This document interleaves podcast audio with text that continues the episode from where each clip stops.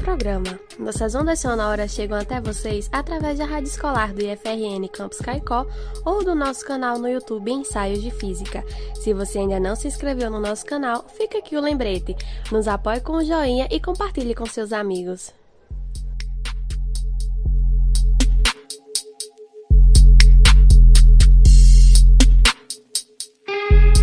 Olá, pessoal! Vocês já olharam para o céu e se perguntaram sobre a imensidão do universo e todas as coisas exóticas e impressionantes que podemos encontrar? E se eu disser que um objeto que parecia ser um tédio se mostrou ser o mais interessante do que se imagina? Isso mesmo, Plutão, que em 2006 foi rebaixado a planeta anão, é o assunto deste ensaio. Em 1906, Percival Lowell começou um grande projeto para encontrar um possível nono planeta no sistema solar. Essa busca se estendeu até a sua morte em 1916. Embora tenha o fotografado duas vezes, ele não reconheceu o pequeno corpo celeste.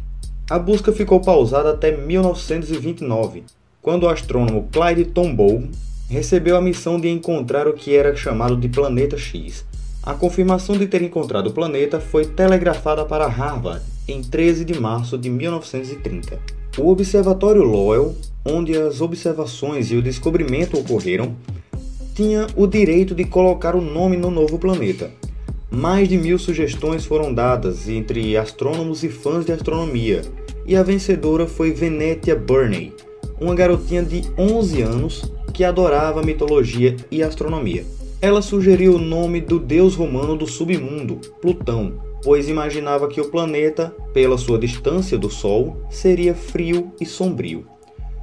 Plutão é bem pequeno, pesa cerca de 0,2% da massa da Terra. A gravidade lá é aproximadamente 18 vezes menor do que a terrestre, só 0,62 metros por segundo ao quadrado. A temperatura da sua superfície chega perto de menos 197 graus Celsius, tão baixa que sua superfície conta com uma camada de nitrogênio congelado. Uma curiosidade sobre Plutão que deixou os astrônomos perplexos foi a grande área branca com um formato que lembra muito um coração. Essa área está repleta de planícies com grandes vulcões escudo de nitrogênio. Nessas planícies não há crateras, o que sugere que elas se formaram bem recentemente. Isso significa que o planeta anão ainda é geologicamente vivo, quando a sua geologia ainda se transforma, ela ainda muda. Acontece que embaixo de todo o nitrogênio existe uma boa camada de água, e devido à pressão de todo o nitrogênio em cima, essa água ainda é líquida. Aos poucos, essa água vai perdendo energia cinética e se congelando junto com a crosta de nitrogênio. Mas para ela se congelar, a água precisa liberar toda aquela energia cinética na forma de calor. Chamamos isso de calor latente de fusão. Esse calor aquece um pouquinho o nitrogênio, que acaba derretendo e indo para a superfície, formando o que chamamos criovulcões, de formato que lembra um escudo. Por isso o nome de vulcões escudo. Se você já viu uma foto de Plutão, sabe que ele tem uma boa parte da superfície avermelhada. Ela é composta por tulinas, que é um nome genérico para compostos de química orgânica. Isso não quer dizer que há vida em Plutão como a conhecemos, mas sim que ela tem os elementos mais básicos para que a vida se forme. As tulinas se formam basicamente na atmosfera com a ajuda de raios ultravioletas do Sol que consegue combinar e recombinar os elementos químicos presentes em compostos cada vez mais complexos. Elas podem ser encontradas em vários planetas e até mesmo luas no nosso sistema solar. Lembrando que a presença delas não significa que há vida no planeta ou lua, mas sim que ele tem os elementos base que podem gerar vida. Além de tudo isso, Plutão não está sozinho. Embora muito pequeno, ele conta com cinco satélites naturais, bem interessantes também. O principal deles é Coronte, a principal lua de Plutão. Ela foi descoberta em 1978 e é responsável por uma outra característica intrigante de Plutão. Para explicar essa característica, imagina o planeta Terra e a nossa Lua. Eles formam um conjunto pela interação gravitacional que chamamos de interação Terra-Lua. Devido à ligação entre eles, o centro de massa do conjunto não é no centro da Terra, o que faz com que o nosso planeta e a Lua tenham um ponto em comum que os dois corpos ficam girando. Aqui no planeta Terra, nós não percebemos isso porque a massa da Terra é muito maior do que a massa da nossa Lua. Então, esse deslocamento é quase no centro da Terra. Mas, lá em Plutão, a massa de Coronte é mais significativa para o sistema e faz com que esse centro de massa do conjunto seja fora do planeta. É como se ele tivesse uma translação dupla. Uma em volta do Sol, dura 245 anos terrestres, e a outra em volta de um ponto em comum que dura 6,39 dias.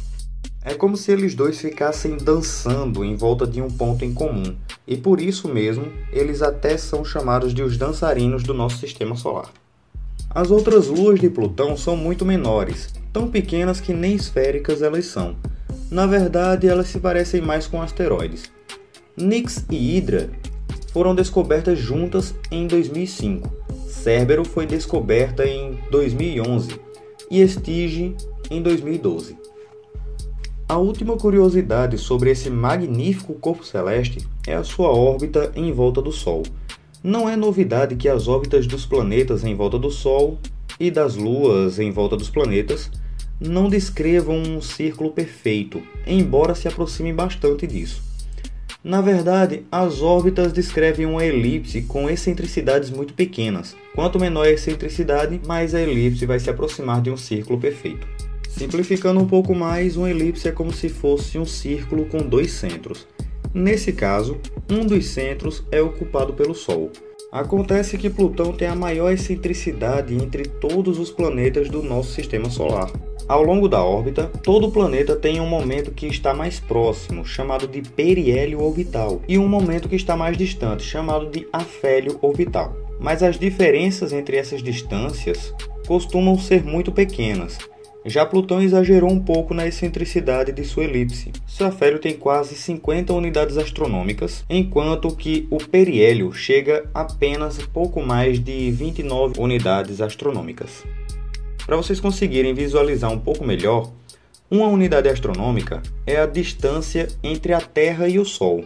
E Plutão varia essa distância entre ele e o Sol em 20 unidades astronômicas a cada volta que ele dá. Isso é tanto que no periélio Plutão invade a órbita de Netuno. Mas não se preocupem, não há perigo de colisão entre os dois, pois eles estão em uma harmonia orbital de 2/3. Isso quer dizer que Netuno isso quer dizer que Netuno dá três voltas, enquanto Plutão dá duas voltas no Sol. E ao final disso, estão nas mesmas posições e começam o processo todo de novo. Bom, pessoal, isso é apenas um pouco de tudo que Plutão pode nos oferecer de conhecimento. Eu espero que vocês tenham gostado tanto quanto eu desse assunto.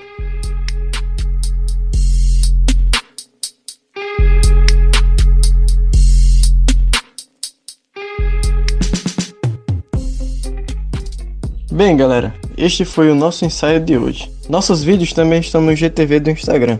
Agradecemos muito sua audiência e apoio. Vamos indo pela tangente que é por onde a natureza nos leva. E até o próximo ensaio.